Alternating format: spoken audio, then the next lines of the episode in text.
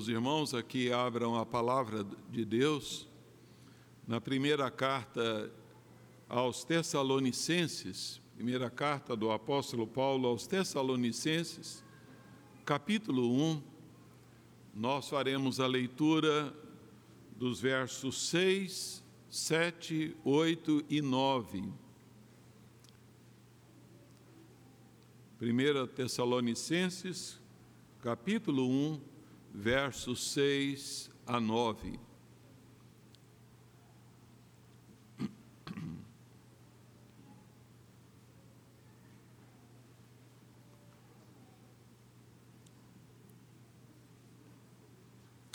Você também está acompanhando eh, com o seu dispositivo eletrônico aí que abra a palavra de Deus e possa acompanhar e participar conosco desse momento de meditação na palavra do Senhor.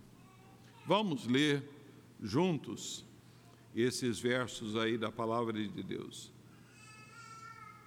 Com efeito, vos tornastes imitadores nossos e do Senhor, tendo recebido a palavra posto que em meio de muita tribulação, com a alegria do Espírito Santo, de sorte que vos tornastes o modelo para todos os crentes da Macedônia e na Acaia, porque de vós repercutiu a palavra do Senhor, não só na Macedônia e Acaia, mas também por toda parte se divulgou a vossa fé para com Deus, a ponto de não termos necessidade de acrescentar coisa alguma, pois eles mesmos, no tocante a nós, proclamam que repercussão teve o nosso ingresso no vosso meio e como, deixando os ídolos, vos convertestes a Deus para servirdes o Deus vivo e verdadeiro. Amém. Vamos orar. Senhor, tu nos dás o privilégio de nos reunirmos, Senhor, para meditarmos nas Sagradas Escrituras. E esse momento é muito precioso, ó Deus, porque nós nos colocamos como corpo, como igreja, e acabamos de ler essa porção histórica acerca, ó Deus, de irmãos do passado, uma palavra, ó Deus, tão preciosa. E nós lhe pedimos que o Senhor nos ajude a olharmos para essa verdade comunicada e que o Senhor nos abençoe para que possamos também desfrutar nos nossos dias, no nosso tempo, na vida pessoal e familiar de cada um, como também como igreja, daquilo que é proclamado aqui acerca destes irmãos do passado. Ajuda-nos, ó Deus, nós lhe pedimos, no nome do Senhor Jesus. Amém.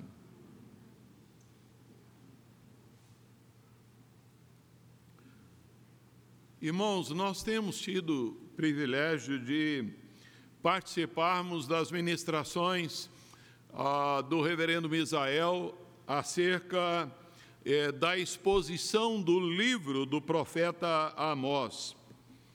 E nos chama a atenção essa exposição, como é que Deus a, age a maneira maravilhosa de Deus agir, que lá então, num passado tão remoto, Deus, é, em meio ao seu povo, ele chama um homem lá simples, um boiadeiro, e o consagra ali então profeta para que ele levasse a sua mensagem Primeiramente, ali então, uma mensagem às nações ali que rodeavam a Israel, mas uma mensagem, acima de tudo, direcionada ali ao povo de Deus. E é, uma mensagem em que é, Deus dá uma palavra contra Israel, uma palavra dura a um povo rebelde, um povo que optou para viver no pecado, um povo que estava ali prestando culto por mero ritual, e de modo que este povo teimoso, que despreza a orientação, o conselho de Deus, que não acolhe o tratamento de Deus, é, mesmo em meio a circunstâncias tão notórias da intervenção de Deus, da maneira como Deus estava ali dando, tratando então com aquele povo. Mas o que temos ouvido e lido ali então no próprio livro do profeta, são palavras muito duras, palavras severas, um discurso de julgamento, é, porque Deus ama, porque Deus disciplina o seu povo, porque Deus julga o seu povo, porque Deus não desiste de corrigi-lo. Quando nós olhamos aqui para Amós e aqui para ah, essas palavras do apóstolo Paulo sobre um outro grupo de irmãos do povo de Deus de Tessalônica, há um contraste é, gritante, né? há um contraste agudo aí é, a, na forma como Deus ministra. Agora aqui, não de uma forma profética, mas de uma forma ah, é, ministradora ali, é, através do apóstolo Paulo, é, nós vamos verificar então Deus também tratando com seu povo, mas é, é, sendo ressaltado aqui então algo que é, a, redunda em gozo e alegria ao coração do, do nosso Deus. Ao olharmos pela manhã hoje nos versos 4 e 5, o apóstolo Paulo fala é, do poder, do conteúdo do Evangelho é, que alcançou aqueles irmãos e como os alcançou ali, é, comprovando nitidamente, ele diz, reconhecendo, irmãos, amados de Deus, a vossa eleição. Ao olharmos agora para esse, é, esses versos que acabamos de ler, de 6 a 9, nós é, os denominamos como retratos do caráter da genuína experiência com o Evangelho. E o primeiro deles são de pessoas que foram transformadas em imitadores do Senhor Jesus Cristo. No verso 6, Paulo diz: Com efeito, vos tornastes imitadores nossos e do Senhor. O termo imitador é, indica que esses recém-convertidos, eles não apenas ah, aceitaram a mensagem e os mensageiros que ah, a levaram, mas eles também imitaram a vida deles. A palavra imitadores é, no grego é mimetai, de onde vem então a palavra mímica, que descreve aquilo que alguém faz é, e, particularmente ali, para que outro possa seguir o seu exemplo e imitá-lo. A igreja imitou ali os modelos certos. ela imitou os missionários, ela imitou ali ao Senhor Jesus. Ela não apenas recebeu as boas novas do Evangelho, mas ela também recebeu uma nova vida do Evangelho e presente no Evangelho. Ela não apenas abraçou a informação do Evangelho transmitida pelo, pelos servos de Deus, pelos missionários, mas ela também abraçou transformação de vida. Não apenas ela tinha uma boa teologia, um bom entendimento acerca das verdades de Deus, mas ela também tinha bons exemplos de uma nova ética. Nós vemos que o apóstolo Paulo ele não titubeou, em momento algum ele teve medo de dizer e repetidamente aos seus leitores: Admoestos, portanto, aqui sejais meus imitadores. Ele fala assim em 1 Coríntios 4,16. E ele ousa dizer isso porque pela graça soberana de Deus agindo ali na vida dele, ele podia acrescentar: como eu sou de Cristo. Eu olho para Cristo e vocês olhem então para a minha vida. Como também em Efésios 5:1 ele diz: "Sede, pois, imitadores de Deus como filhos amados." aqueles que são que foram ali imitadores de Paulo, imitadores de Silas, imitadores de Timóteo, eles tornaram-se também imitadores de Cristo e imitadores de Deus. Dessa forma, ah, nós vemos que a, a palavra que Paulo usa aí é vos tornastes é, imitadores nossos. O apóstolo Paulo está aqui usando esse plural, descrevendo ali então seus companheiros, né, Silas e Timóteo, servos de Deus também, dignos de imitação. Mas é muito importante que nós notemos a ordem sequencial lógica Daí a, a expressão nossos vem antes do Senhor. Não é?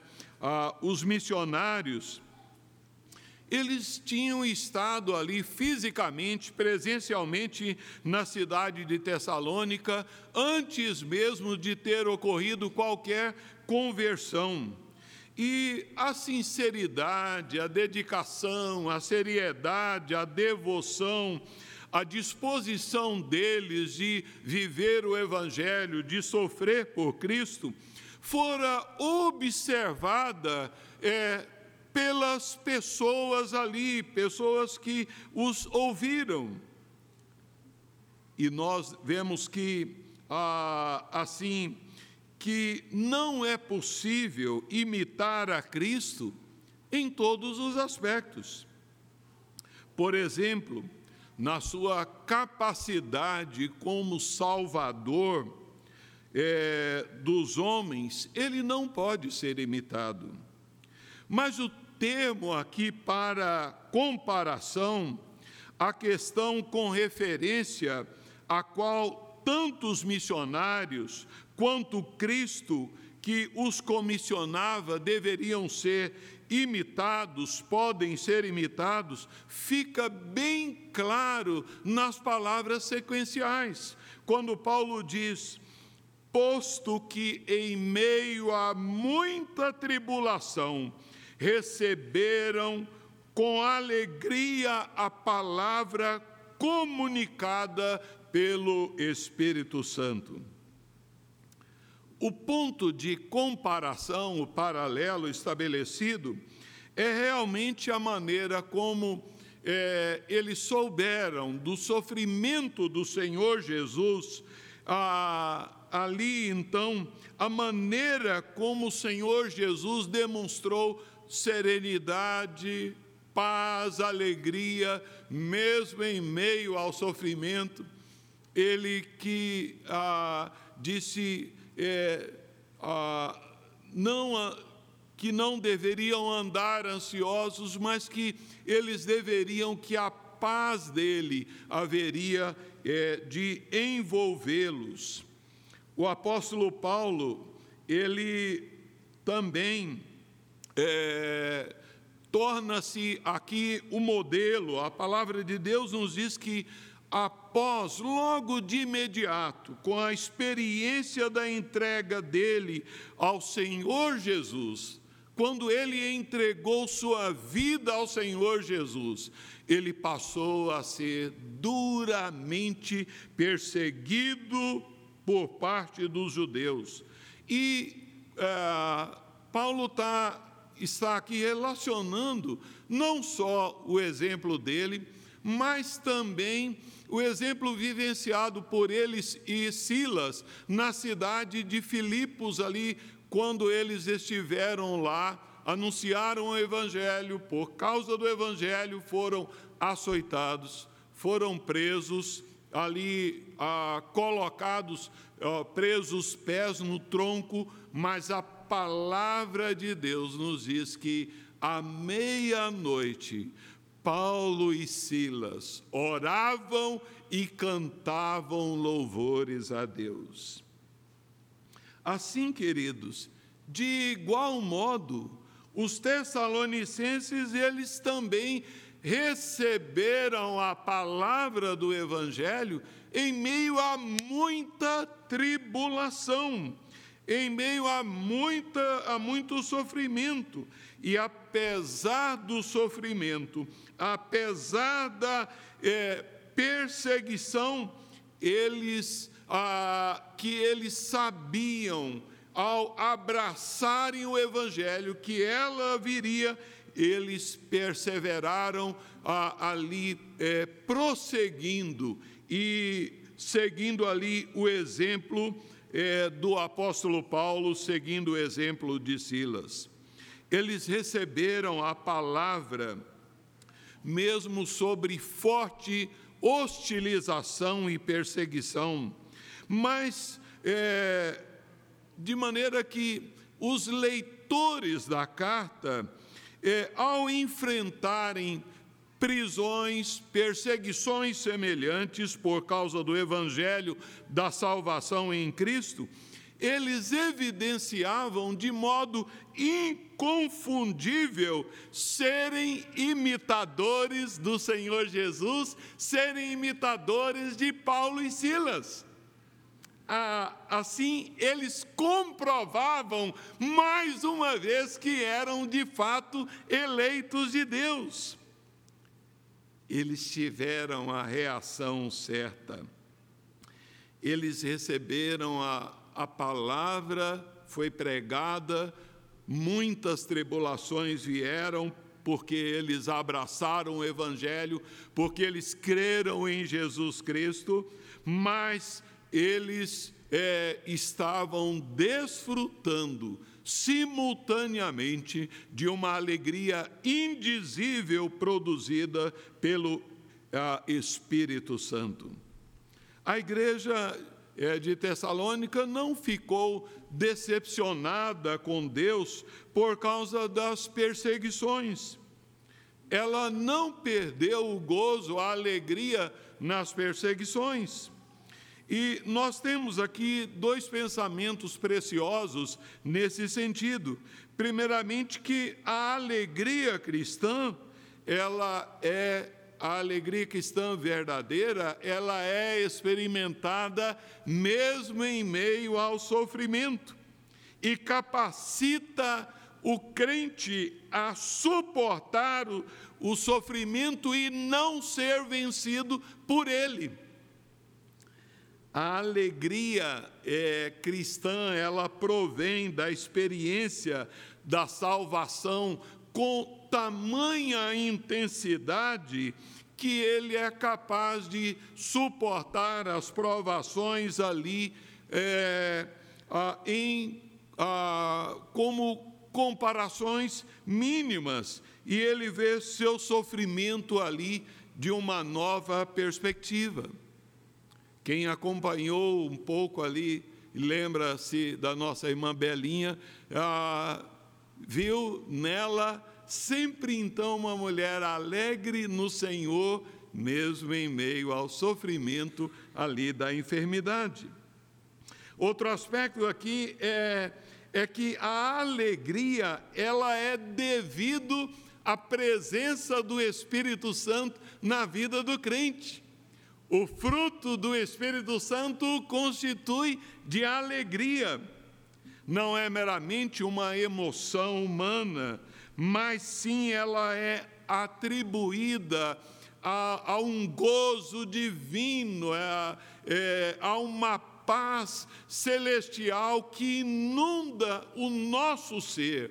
E assim, é, apesar das aflições, a, apesar das lutas, havia evidência clara do ministério do Espírito Santo na vida daqueles irmãos e eles exibiam a indizível alegria proveniente do Espírito Santo.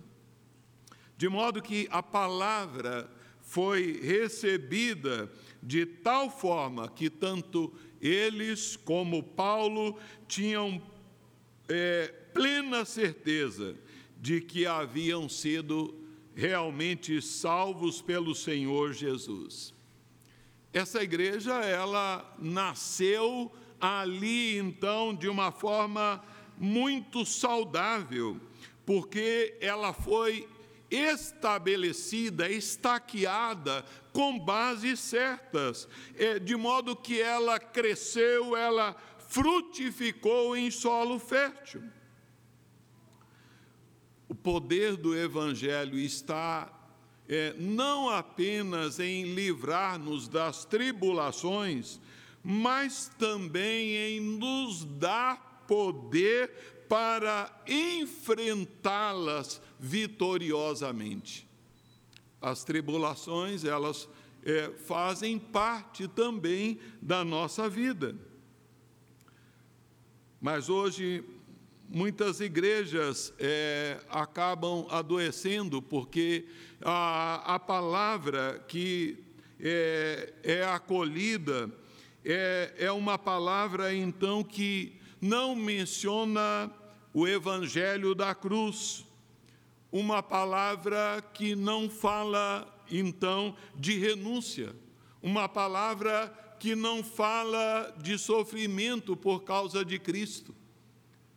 Mas a, o evangelho que foi colocado para os Tessalonicenses foi colocado e compartilhado em meio é, a, ao sofrimento. De sorte que pode até parecer estranho em tudo isso dizer-se que os tessalonicenses foram imitadores dentro desse parâmetro, porque ah, eles é, imitaram ali ah, é, no sofrimento, na perseguição eles perseveraram em alegria no Senhor. Mas um outro retrato do caráter, da genuína experiência do Evangelho, relatado aqui, é que essas pessoas foram transformadas em modelos para todos os crentes. O recebimento do Evangelho pela maneira correta, o Evangelho verdadeiro que eles receberam, é, tornou ah, tornou-os ali então modelos para todos os crentes da região ali da, da província da Macedônia e Acaia. Né? Então, de modo que essas províncias da Grécia, ali governadas pelo Império Romano, é, fora ali então contagiada pela é, presença influente desta igreja. A palavra modelo, ela significa um molde, uma impressão feita como que um carimbo. A palavra usada para modelo é tipos, significa marca visível, cópia, imagem, padrão, por consequente, exemplo. Ah, originalmente, essa palavra era usada para denotar uma marca deixada por um golpe, mas depois ela foi utilizada como padrão de conduta. Trata-se ah, de algo que é, é colocado aqui como uma impressão desejável. Os crentes tessalonicenses eram ali uma impressão de Cristo, um carimbo de Cristo, um carimbo, é, como diz Paulo, tornastes modelo para todos os crentes. Os convertidos tessalonicenses tornaram-se exemplo, e a, a razão se explica correspondendo com a, a frase anterior. É, é um padrão que é não apenas um exemplo que outros devem observar, mas um padrão que os influencia né, a, esse modelo era um modelo que influenciava, que é, tinha então um poder de influência na vida das outras pessoas. Os imitadores, eles tornaram-se exemplos. William Hendrickson, ele assegura o seguinte, que quem não é imitador não pode ser exemplo a igreja não apenas seguiu o exemplo dos missionários e o exemplo de Cristo, mas também tornou-se exemplo para os demais irmãos. Eles encorajavam outras igrejas, é, de modo que, quando nós lemos essa passagem, nós devemos entender que nós também precisamos ser motivados pelo Espírito Santo para que essas verdades sejam verdades que nós ambicionemos que elas é, fluam da nossa vida para contagiar ali a vida de outras pessoas. A igreja de Tessalônica mostrou-se exemplar em todos os sentidos. Mas ah, um terceiro retrato do caráter dessa genuína experiência com o Evangelho dos Tessalonicenses é que ah, essas pessoas elas repercutiam a palavra do Senhor e divulgaram a sua fé, deixando os ídolos para servirem e adorarem o Deus vivo. Os versos 8 e 9 é, nos dizem aí, porque de vós repercutiu a palavra do Senhor, não só na Macedônia e Acaia, mas também por toda parte se divulgou a vossa fé para com Deus, a tal ponto de não termos necessidade de acrescentar coisa alguma. Pois eles mesmos, no tocante a nós, proclamam que repercussão teve o nosso ingresso no vosso meio, e como deixando os ídolos, vos convertestes a Deus para servirdes o Deus vivo e verdadeiro. A palavra empregada aqui pelo apóstolo Paulo para repercutir significa tocar uma trombeta, é, fazer ressoar um sino, é, de sorte que o, o barulho ecoe distante. Se, é, é, é, a, é desta palavra que então ah, vem o vocabulário eco né? É, o, o evangelho, Paulo dizendo, está dizendo que o evangelho ecoou, né? ele bombardeou, ele propagou por todo o império romano ali, através então da igreja de Tessalônica. Pessoas das regiões ali da Macedônia e da Grécia, eles ouviram, os cristãos ali souberam, foram abençoados, influenciados, é, porque reverberava ali então a palavra do Senhor. Eles eram tanto receptores da palavra que chegou até eles, quanto eles eram também transmissores da palavra que repercutiu através deles. Todo cristão, em toda parte, em toda a congregação local, ele deve receber e ele deve transmitir o Evangelho. Deus nos fez assim. O evangelho que ele nos dá é um evangelho nós recebemos não para é, exclusividade nossa, mas para que possamos proclamá-lo. E a palavra de Deus diz: olha, o apóstolo, por toda parte se divulgou a vossa fé para com Deus, a ponto de não termos necessidade de acrescentar coisa alguma. Que história bonita!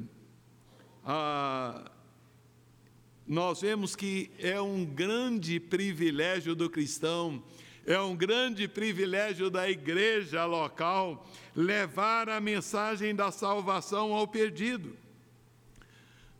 Nós vemos aqui uma igreja entusiasmada com o Evangelho. É, e, e, nós aqui somos chamados a que estejamos também envolvidos com esse mesmo entusiasmo do Evangelho, prazeroso de partilhar do Evangelho. Evangelho transformador.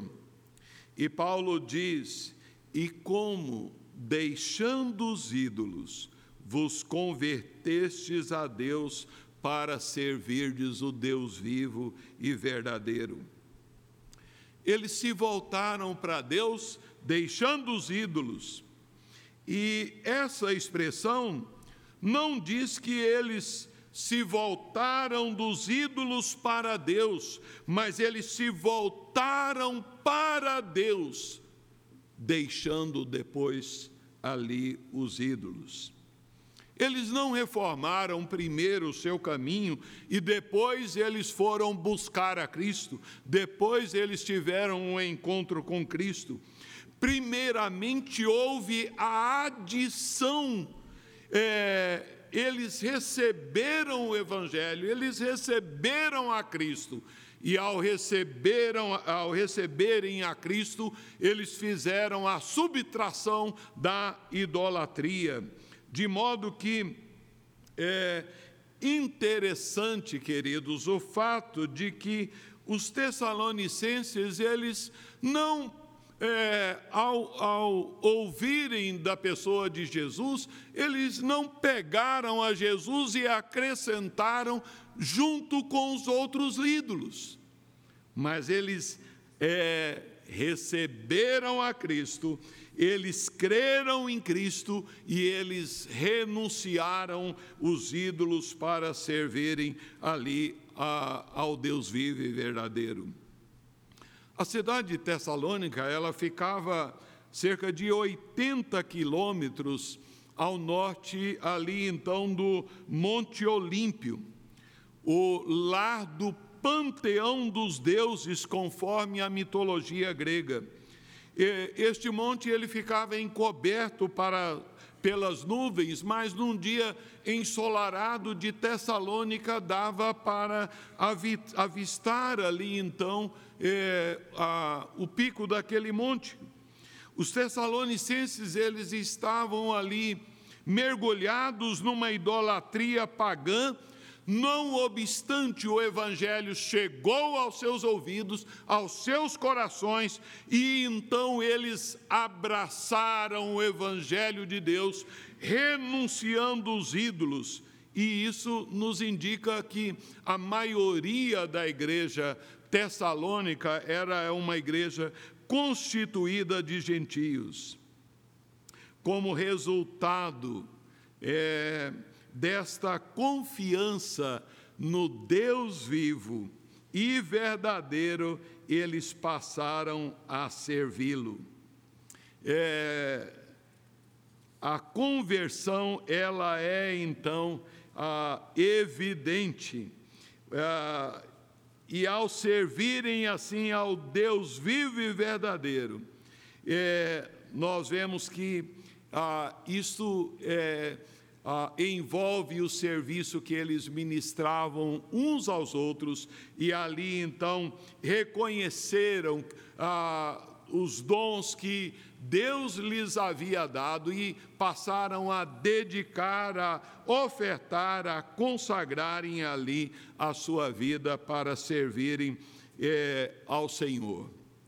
De modo que nós podemos é, entender essa palavra é, ministrada do apóstolo Paulo, uma palavra elogiosa acerca é, de uma parte do povo de Deus, vivendo então em uma época tão maravilhosa, uma igreja que abraçou verdadeiramente, de forma saudável, o Evangelho, e enquanto esteve saudável, foi ali propagadora do Evangelho, foi uma igreja constituída de pessoas que imitavam ao Senhor Jesus, mesmo no sofrimento, transbordando de alegria. Uma, uma igreja constituída de pessoas que tornaram-se modelos. Uma igreja, então, que é,